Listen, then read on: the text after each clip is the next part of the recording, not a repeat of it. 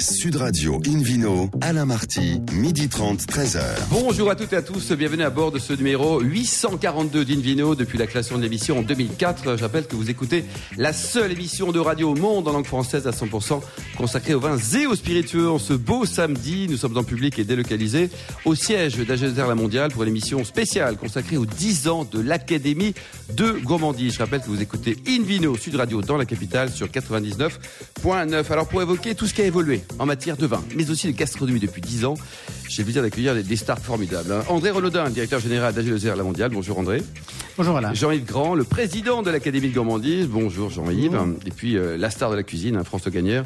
Le chef du restaurant, euh, Anicia. Bonjour. Bonjour Alain. Alors, on commence par vous André. Un petit mot d'abord sur, avant de parler de l'Académie, du Château Soutard, la réalité économique et les métiers du groupe Agilosère La Mondiale. Vous nous les rappelez?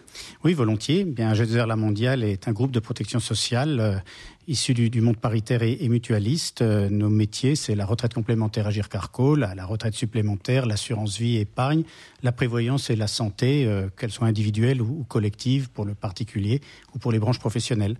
Et donc nous sommes euh, assureurs de personnes, spécialistes, disais-je, de la, protection sociale.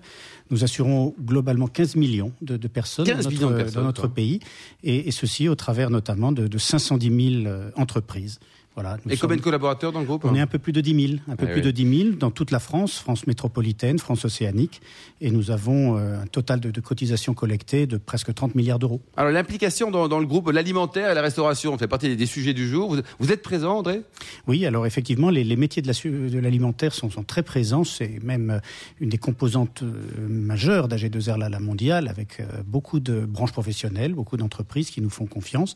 Ce sont 110 branches professionnelles en tout que nous assurons et nous sommes un groupe de protection sociale, euh, je crois, de, référence dans le mmh. monde de l'alimentaire. Et nous sommes vraiment l'interlocuteur, euh, nous nous voulons interlocuteur privilégié de, de, la profession, que ce soit au, niveau national et au niveau de, toutes les branches euh, professionnelles. Et nous avons euh, dédié un, pôle particulier, un, pôle à gouvernance paritaire, que nous appelons tout simplement le, pôle alimentaire. Et c'est une belle coïncidence qui fait également ses 10 ans. 10 ans également Oui, exactement. Ah voilà, et, avec eux, on a déjà parcouru un, très très gros, très très gros chemin dans, dans l'intérêt de la protection sociale des entreprises et de leurs salariés, bien entendu. Alors si je vous dis euh, branchez-vous santé, vous répondez quoi? Alors branchez-vous santé, c'est effectivement un programme qu'on a imaginé au sein du, pôle alimentaire parce que euh, il ne s'agit pas seulement d'intervenir euh, lorsqu'il y a accident, quand il y a maladie, mais de faire beaucoup de, prévention. Et ce programme branchez-vous santé, c'est le fruit de dix ans d'expérience du, du, pôle alimentaire, dix ans d'échanges, de, réflexion Alors à ce jour, nous nous focalisons sur trois sujets euh, de santé tout à fait essentiels, qui sont, je veux dire, aussi des enjeux de, société, bien entendu. Euh, la santé bucco-dentaire, l'épuisement professionnel du chef d'entreprise, principalement de TPE et de, PME, et puis la prévention du cancer et de ses récidives. Voilà quelques axes de, de réflexion qui permet euh, aux branches professionnelles de d'acquérir en expérience, de, de, mieux protéger ses, salariés, et ceci en, prévention, bien entendu, et en concevant des solutions adaptées métier par métier. La, la, pénibilité professionnelle a une réalité différente euh, suivant, les, suivant, les, métiers, évidemment. Et donc, euh, nous voulons engager un cercle vertueux de, réflexion au bénéfice des salariés. Alors, aujourd'hui, en fait, les, les 10 ans de l'Académie, euh, le groupe est impliqué, et si oui, comment? Alors effectivement, le, groupe est, impliqué en soutenant l'Académie de, de, gourmandise. C'est un partenariat tout à fait, tout à fait sympathique et j'aime beaucoup à dire, j'aime beaucoup dire qu'on vit mieux en mangeant bien, hein, tout, simplement. Et je crois que dans notre pays, euh, ça peut être un sentiment euh, partagé. C'est vrai que l'alimentation est un allié de la santé, ça c'est très clair. Nous, nous venons d'en parler pour les métiers de l'alimentaire. On est ravis de, faire rayonner ces, ces professions qui, qui, donnent beaucoup dans le, le pays. Et donc c'est cette ambition euh, partagée entre les professionnels, les professions, beaucoup de, jeunes absolument extraordinaires que nous voyons au Rabelais des jeunes talents, par exemple. Donc les, métiers, les assurés, et puis euh, l'Académie de gourmandise, bien mmh. entendu. Jean-Yves, vous êtes le, président de cette académie. Racontez-nous un peu la, genèse. Il y a 10 ans, qu'est-ce qui s'est passé au tout, tout début là? Alors au tout début, il y a 11 ans en réalité. Au tout début, mais on a fêté les 10 ans du partenariat avec AG2A La Mondiale. D'accord. Au tout début, on était un, groupe de, copains à, Saint-Étienne dans la Loire. Tout ne se passe pas à Paris, bien sûr. J'ai l'habitude de. Mais surtout dans les vignobles de France et dans les belles, sur les belles tables également. Tout à fait. Et euh, avec quelques amis, on avait décidé de monter, monter notre petit club à nous. Alors on a monté ça au restaurant Le Clos Fleury, qui est un, un restaurant très très connu à, Saint-Étienne. À Saint-Étienne. C'était le restaurant des parents de Pierre Gagnère. Ah. Je crois que François, toi, tu y as officié au. François, vous avez un rapport avec Pierre Gagnère ou pas Gagnère, Gagnère, quand même, ça ressemble à Gagnère, tout ça, non Aucun lien de parenté. Il y a beaucoup de Gagnères dans la région. D'accord. Il y a un élevage de Gagnères. un élevage de Gagnères, une production encore. Et donc, avec ces, on était euh, cinq ou six. On a décidé de se faire notre petit club à nous. Puis la greffe a pris. Euh, puis c'est parti tout doucement à, à, Saint-Étienne. Bon, notre but c'était de, de euh, mettre en avant les artisans qui mettent en œuvre les bons produits. Voilà, on aime bien, bien, bien manger et le, le bon. Et avec des gens sympas aussi. Et avec des gens sympas. Et aujourd'hui, Jean-Yves, donc il y a un rayonnement national, hein, y compris dans les îles. Hein. Tout à fait, tout à fait. Et le, le partenariat avec Agenda Mondial est né il y a dix ans à Andorre à l'occasion d'une étape du Tour de France, parce que l'Académie était présente sur le Tour de France. Vous avez pris de la hauteur, quoi. On a pris un peu de hauteur et j'ai rencontré à l'époque Jean-Pierre Rollet et François Moutot. À l'époque, il était directeur général des chambres de métiers et de l'artisanat. Ils m'ont pas beaucoup parlé de vélo et on a parlé beaucoup de gourmandise. et ils m'ont dit bah, ton idée à Saint-Etienne, elle est bien, mais il faut lui donner un peu de, un peu de volume. Et voilà. Et le partenariat est né à cette oh époque-là. Et aujourd'hui, on est plus de 700 euh, académiciens parce qu'il y a des vraies intronisations. C'est ah. sérieux. N'importe ah, qui ne rentre pas, n'intègre pas l'académie. Tout, le monde est coopté. Ouais, bien, vous avez une tenue très spécifique aussi. Hein. Ça, ça, se mérite aussi une jolie veste, non? ah ben, Complètement, oui. Alors, tous les nouveaux académiciens ont une veste noire marquée Académie de gourmandise. Le comité de nomination euh, ont des vestes euh, violettes. Très bien. Euh, et le président, il a une veste framboise. Euh, André, c'est cette notion de veste, elle est importante, non? Ça, ça, ça, symbolise des choses. Oui, je, je crois que c'est profondément notre pays. Oui. J'aime beaucoup les, les, confréries de toute nature, liquides et solides. Il y a toujours une tenue. Et je crois que c'est symboliquement important de, de marquer que l'Académie a également sa tenue d'académicien. Alors, François Gadier, votre restaurant, donc euh, Anicia, il est basé à Paris. dans cinq minutes, vous allez avoir tous les, les milliards d'auditeurs de, de Invino Sud Radio qui vont venir chez vous. Un ou deux plats signature, c'est quoi? Qu'est-ce qu'il ne faut pas louper chez vous? Effectivement, Anicia, c'est le nom ancien du Puy-en-Velay, le nom de la ville natale, euh, de ma ville natale, mais c'est aussi le nom scientifique le nom de semence de la lentille verte du puits. Donc évidemment, on va travailler... à personne d'ailleurs. Hein. Non, mais il fallait le préciser quand même, c'est important. Euh, et accessoirement, c'est un prénom féminin qui rend le bistrot un peu plus subtil et raffiné. Ça, c'est l'esprit de ce qu'on veut donner au restaurant. Euh, évidemment, la lentille, on va la travailler à toutes les sauces et surtout de façon originale. Voilà. Et puis après, tous les produits de saison, les produits de terroir, euh, mais dans un esprit euh, contemporain. Ah, Jean-Yves, ah, il est très modeste. Hein. Chez, François, là, votre plat favori, qu'est-ce que c'est Lequel? Alors chez François, j'y mange euh, de temps en temps, même quand, quand, il était au puits. C'est le, le, le, caviar du Velay. Le caviar du Velay. Comment vous le préparez, votre caviar du Velay? Ça, c'est extraordinaire. C'est parti d'une idée simple, c'est que la lentille, on l'appelle chez nous le caviar du pauvre. Donc on l'a mis en scène comme du caviar, mais au lieu de l'associer comme on le fait traditionnellement en Auvergne avec du, de la viande, du cochon, euh, on lui a donné un côté iodé. D'accord. Donc on a, on l'a associé avec un émietté de tourteau et on a fait une gelée de, de tourteau dessus. Oh là là, c'est bon. Ça va demander tout à l'heure à Manuel Perrondé ce qu'on peut déguster avec ça. Mais on, en parlera tout à l'heure. Quoi. Alors, euh, 10 ans d'académie, euh, 10 ans de, de changement, de nouvelles tendances. Qu'est-ce qui a changé, François, en matière de, de gastronomie, de bons petits plats, de, les tendances? Ah, Je crois que les gens euh, veulent davantage savoir ce qu'ils mangent. Euh, ils font beaucoup plus attention à leur santé, on en parlait tout à l'heure.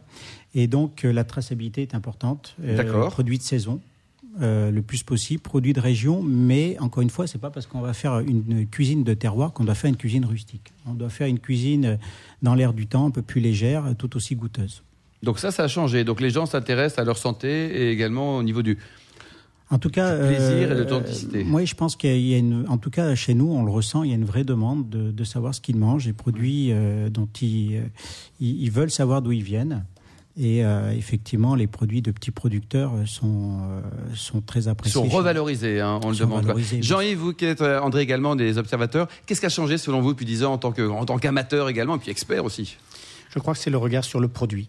Effectivement, je souscris tout à fait à cette notion de, traçabilité. Les gens veulent savoir ce qu'il y a dans leur assiette, euh, c'est d'où ça vient euh, et au besoin comment la bête a été élevée. Je crois que c'est tout à fait important euh, de, bien savoir et j'aime beaucoup ces, plats qui sont solides, qui sont vraiment de, terroirs qu'on peut, qu'on peut identifier, que ce soit volaille, que ce soit toutes les viandes, évidemment. Et vous, Jean-Yves, alors est-ce que, est que, le cassoulet est volé, par exemple? Vous qui adorez le cassoulet? Bah, Le cassoulet, la recette, elle est ancestrale. Je ne veux pas la la, réciter. Mais c'est vrai qu'il y a cassoulet, cassoulet. Mais le vrai, vrai cassoulet, bon, c'est dans la région de Castelnaudary, par là-bas. Je vais un petit peu énerver les Toulousains, mais tant pis. Euh, mais c'est vrai qu'un bon cassoulet, euh, c'est pas lourd et c'est pas gras.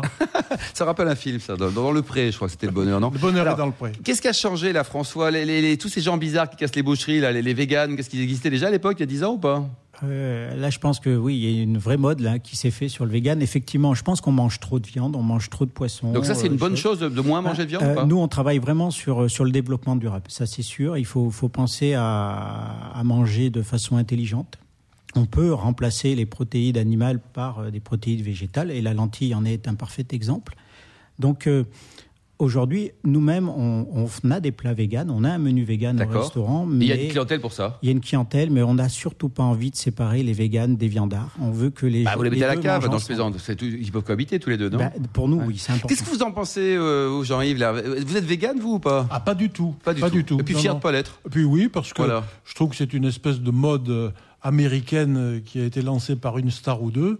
je trouve ça. Il faut respecter, mais ça les regarde. On, les respecte, ils font ce qu'ils veulent. Mais et vous, André non, je ne suis pas végane non plus. Euh, beaucoup d'admiration pour, pour les éleveurs qui se donnent beaucoup de mal pour, pour, pour leur bah Et lorsqu'on a un bon produit euh, bien, bien connu, bien préparé, bien fait, c'est extraordinaire. Et alors, la, taille des plats, François, on a l'impression que les plats sont devenus minimalistes. Hein. Il y a dix ans, il y avait des, des, vrais plats au restaurant ou à la maison. Et là, c'est vraiment c'est l'excellence, c'est justement l'absence. Non, pas du tout. Ah, je pense pas. En fait, je pense que l'esprit, intellectuellement, peut se nourrir d'un grand plat de pâtes et peut être suffisamment rassasié avec euh, des portions un peu plus complexes. D'accord. Euh, et l'essentiel, c'est de ne pas avoir faim à la fin du repas. Jean-Yves, vous en pensez quoi? Je pense que euh, pour déguster un bon bourguignon, c'est pratiquement impossible aujourd'hui. Ah. Pratiquement impossible. Pour manger des très bons riz de veau, il faut les commander bien longtemps à l'avance. Et, et, ainsi de suite. Il y a quand même des vrais plats qu'on ne trouve plus. Alors bon, c'est vrai que c'est pas trop à la mode, effectivement mais euh, on est encore au moins deux à les aimer. la tradition. Le deuxième, c'est vous, André, non? Oui, oui. André je, suis, très amateur et de charcuterie, de viande et de, et de Vous ne trouvez pas que les portions un petit peu, non? Ça dépend. Oui, ça dépend. Ça, dépend. Il y, a, deux écoles, effectivement, sur le sujet. Euh, beaucoup de petites portions ou des, vrais plats. Euh, on parlait du cassoulet, je vais évidemment parler de la choucroute, mais quand il y a un jarret de sur sa choucroute, euh, c'est un vrai morceau. Merci beaucoup, merci à tous les trois. Suite de cette émission spéciale de Nino Sud Radio consacrée aux 10 ans, le 10 ans et demi de l'Académie de gourmandise. Dans un instant, on parlera de deux bières. Mais oui, bière en Alsace et puis également de l'excellence du château Soutard. Sud Radio Invino, Alain Marty, midi 30, 13h. Retour au siège d'Agézer La Mondiale à Paris pour la suite de cette émission spéciale délocalisée de Invino Sud Radio dédiée aux 10 ans de l'Académie de gourmandise. À mes côtés, toujours André Relodin et Jean-Yves Grand pour notre plus grand plaisir, ainsi que deux nouveaux invités, Bertrand Vilaine et puis Manuel Perrondé. Bonjour messieurs. Bonjour Alain. Alors André, avant de parler de, de vin, euh, un petit mot sur la bière. Il paraît que vous aimez la bière, notamment d'une certaine région. Oui, tout à fait. Euh, j'aime les bières de, beaucoup de régions et, et celle dont je suis originaire, l'Alsace, mais il n'y a, pas de, a pas de monopole en la matière. Je crois qu'il y a une Vous avez créé une confrérie, hein Oui, je crois qu'il y a une civilisation de la bière, comme il y a une civilisation du, vin, et c'est vrai que les deux se rencontrent en Alsace, c'est le moins qu'on puisse dire. Effectivement, j'ai eu l'idée de, créer une confrérie, des, la confrérie des, bières d'Alsace, et je l'ai proposé à quelques amis qui ont soutenu le, le projet, et c'est fait maintenant depuis quelques années. Toute l'histoire est partie à Lille, tout, simplement. J'ai été intronisé. La capitale de l'Alsace, comme tout le monde le sait. Comme sait, tout est parti à Lille. J'ai été intronisé à la confrérie du houblon d'or. Vous savez qu'il y a deux grandes régions brassicoles dans notre pays. Ce sont les Hauts-de-France et puis le Grand Est, avec euh, sa branche lorraine, sa branche euh, alsacienne. Et à ma grande surprise, il n'y avait pas de confrérie des bières d'Alsace. J'en suis ouvert à, François Loss, hein, qui est président, président des, brasseurs, président de, France. Des, brasseurs de France. Alsacien un petit peu, non? Oui, les Alsaciens, ah bah absolument, absolument. À, à, Manou Massenet, la, présidente de l'association euh, régionale des industries alimentaires, et puis à quelques quelques amis qui m'ont confirmé qu'il n'y en avait pas. Et vous l'avez créé? Et, ben je leur ai dit, écoutez, allons-y. Banco, quoi. Et Banco, exactement. Et puis voilà, elle a maintenant quelques années d'existence. Il y a plein de gens qui veulent être intronisés? Oui, beaucoup de gens souhaitent être intronisés. La, la, bière, euh, d'abord en Alsace, a une vraie popularité. C'est vraiment un produit emblématique de, de l'Alsace, pas seulement de l'Alsace, mais, mais, mais notamment associé euh, au repas quotidien, associé à la convivialité et puis aussi à la désaltération. Bien sûr. Alors, le vin, on quitte la bière deux minutes pour le vin. Les, les Châteaux Soutard, vous avez investi euh, dans, l'affaire, c'était la mondiale au départ et vous avez beaucoup d'ambition. Vous avez encore envie de mettre un petit peu de sous là-dedans dans, le domaine des vins spiritueux, en tout cas des vins? Alors, nous sommes à Saint-Émilion, hein, pour dire les choses simplement. C'est depuis 89, mon antéprédécesseur avait fait l'acquisition de, de Château-Larmande. Et puis, euh, voilà, de, de, fil en aiguille, euh, lorsque Château-Soutard, qui était sous nos fenêtres hein, sur le plateau, a été mis en vente, on s'est, on s'est porté acquéreur. Et puis, depuis, on essaye de, de rationaliser le, le domaine, mm. tout simplement, ce qui passe par des acquisitions un peu opportunistes, hein, au gré des ventes, tout simplement, à, proximité de, de Château-Soutard. C'est le cas de, Château Cadet-Piola, Grand Forêt-la-Rose, Petit et vous voulez rester à Saint-Émilion Vous n'avez pas euh, envie d'aller voir ailleurs? Oui, on, on, ne va pas, on va pas regarder ailleurs. Ce serait probablement un, un peu compliqué. Euh, le vignoble est un bien immobilier comme un autre. Hein. Ça fait partie de nos actifs immobiliers. Ah, ça monte bien les prix. Un peu particulier, hein. mais, mais c'est vrai. On est émilionnais maintenant, on crée là, et il y a sûrement encore beaucoup de travail à faire et probablement beaucoup d'opportunités, de, de, petites acquisitions de, de, parcelles. Pour compléter on, quoi On fait du remembrement à notre manière. Bertrand de vous êtes le, le, patron, le directeur général de ce château Soutard. Euh, il y a un classement qui se profile à l'horizon qui est très important pour vous. Là, faut pas le louper là. Hein qui est plus qu'important. C'est un classement qui a lieu tous les tous les dix ans. Donc théoriquement, nous devons rebattre les cartes en, en, en 22. Euh, mais nous ne connaissons pas encore Et l'objectif, c'est quoi? On peut le dire, C'est bien d'avoir l'objectif dans la vie. Oui, oui, c'est un objectif, mais c'est surtout euh, une, récon- enfin, une reconnaissance. C'est-à-dire que si l'on veut progresser, il est très important d'être reconnu par l'extérieur. On fait beaucoup de travaux dans les vignes, énormément. On s'implique énormément. Donc, euh, ce classement, progresser d'un rang, serait vraiment un grand honneur. Alors, vous avez goûté des primeurs il n'y a pas très longtemps. Là, il s'annonce comment le millésime précédent? Est-ce que c'est le meilleur millésime du siècle, comme disent tous les vignerons depuis 800 ans? Oui, tant que ce n'est pas vendu, on dit que c'est très bon. Mais le cas, il est vrai qu'on a eu une décennie merveilleuse. Euh, vraiment, 2015, 2016, 2018, on l'a, ou 2010 aussi. Donc, on a vraiment un très, très bon, une très bonne dizaine. Ça marche bien. Alors, qu'est-ce qui se passe dans les vignes? Parce qu'on sait que de temps en temps, à Saint-Émilion, entre la grêle, le gel, tout ça, là, c'est pas forcément le- les Bahamas, quoi. hein? Oui, ce, ce n'est pas du hors-sol. Les vignes, on fait, euh, on est très très proche euh, de la qualité. Enfin, on fait beaucoup d'efforts, mais ce n'est pas du hors-sol. Donc, on ne contrôle pas la pluie, la grêle, le vent euh, et la chaleur. Donc, euh, naturellement, il faut vivre avec. Et là, pour l'instant, tout va bien? Pour l'instant, il pleut beaucoup. Est-ce que c'est une bonne chose? Ça, c'est le point technique de l'émission. Quand il pleut beaucoup, c'est bien ou pas? Alors, je vais vous répondre un petit peu différemment. Je veux dire, euh, on sait très bien gérer les insectes. On sait très bien se protéger naturellement contre tous les insectes. Il n'y a plus de pesticides. On sait très bien désherber mécaniquement. Il n'y a pas de désherbant. Pour ce qui est des champignons, euh, quand il y a beaucoup de chaleur, un climat très humide comme aujourd'hui, on a deux solutions. Soit on reste bio et on passe tous les jours avec euh, du cuivre, soit on a un traitement euh, avec une molécule chimique. Et ça, c'est le gros dilemme. On ne sait pas encore le résoudre. Je crois que hum, on est très très proche d'une. Il y a une tendance très forte et on suit cette tendance. D'abord, on aime cette tendance, mais aujourd'hui, c'est difficile. Quand il pleut tous les deux jours, c'est difficile à gérer. Merci Bertrand. En tout cas, Manuel Perrandé, donc vous êtes euh, président de, de Chef d'œuvre, euh, MOF, hein, et puis euh, meilleur sommet de France. Peut-être bientôt meilleur sommet du monde, on verra. Racontez-nous là, on a fait un petit point tout à l'heure avec François Gagnère de l'évolution en 10 ans de la gastronomie, des plats, des tendances. Côté vin, il s'est passé plein de choses aussi, non? Ah, il s'est passé ben, des, des milliards de choses et c'est même fascinant à raconter tous les jours et à vivre, à découvrir chez les domaines. Euh, on observe des changements d'abord euh, stylistiques, clairs, clairs, vraiment marqués dans toutes les régions. On voit qu'on inverse un petit peu les tendances, euh, que les vins très construits, très extraits, des fois très boisés qu'on a eu produits dans, pendant une certaine période peut-être pour courir après quelques notes de grand guide ou de choses ont complètement changé. On, on inverse un peu les modèles. Et ça, c'est vrai, mais aussi c'est vrai dans toutes les régions. À Bordeaux, comme en Champagne. En Champagne, par exemple, c'est plus la mode des extra bruts aujourd'hui. On dose les vins. Et ça, il y a 10 ans, non? C'était juste Euh, les, c'était les, le début, un petit peu doux pour les vieux, quoi, non? C'était un petit peu le frémissement des extra bruts et autres, mais maintenant, ça y est, on, s'est complètement affranchi. Alors, c'est lié quand même à pas mal de choses. Le climat a considérablement changé, hein, ça c'est une, une première chose. Donc, on s'adapte à une matière première, au raisin qui, est- qui naît. Donc, on a peut-être peut-être un peu moins de besoin d'intervenir, un peu moins de besoin de corriger des fois les, maturités euh, dans les vignes. Donc, euh, on, on- on découvre aujourd'hui de nouveaux paysages gustatifs et tactiles. Et puis après, c'est accompagné, bien sûr, de modes, de tendances, de gens qui euh, sont un petit peu des, des porte-drapeaux et qui, euh, voilà, si je prends Châteauneuf-du-Pape euh, aujourd'hui, il y a, y, a eu une grande période des Châteauneuf-du-Pape très concentrés. et aujourd'hui, c'est plutôt la mode de Rayas, de l'infusion de la grenache Ouais, et, et ça, ça change et, et des vins év- évanescents. Mais alors, c'est- pas mal parce que ça, ça suit un petit peu le, le goût. Enfin, les, les gens s'adaptent assez bien à, ce- à ces évolutions-là. Mais ça, ça, Mais qui ça- dicte le goût de l'évolution? C'est le consommateur ou c'est le producteur? Ah, alors il y, a, un petit peu des deux, parce que le propriétaire va dire quand même qu'il a, fait, le vin qu'il aime, mais, mais quand même il observe un petit peu le marché, et il, écoute un peu ses clients. les modes de consommation ont changé, on boit les vins des fois un peu, un peu plus jeunes.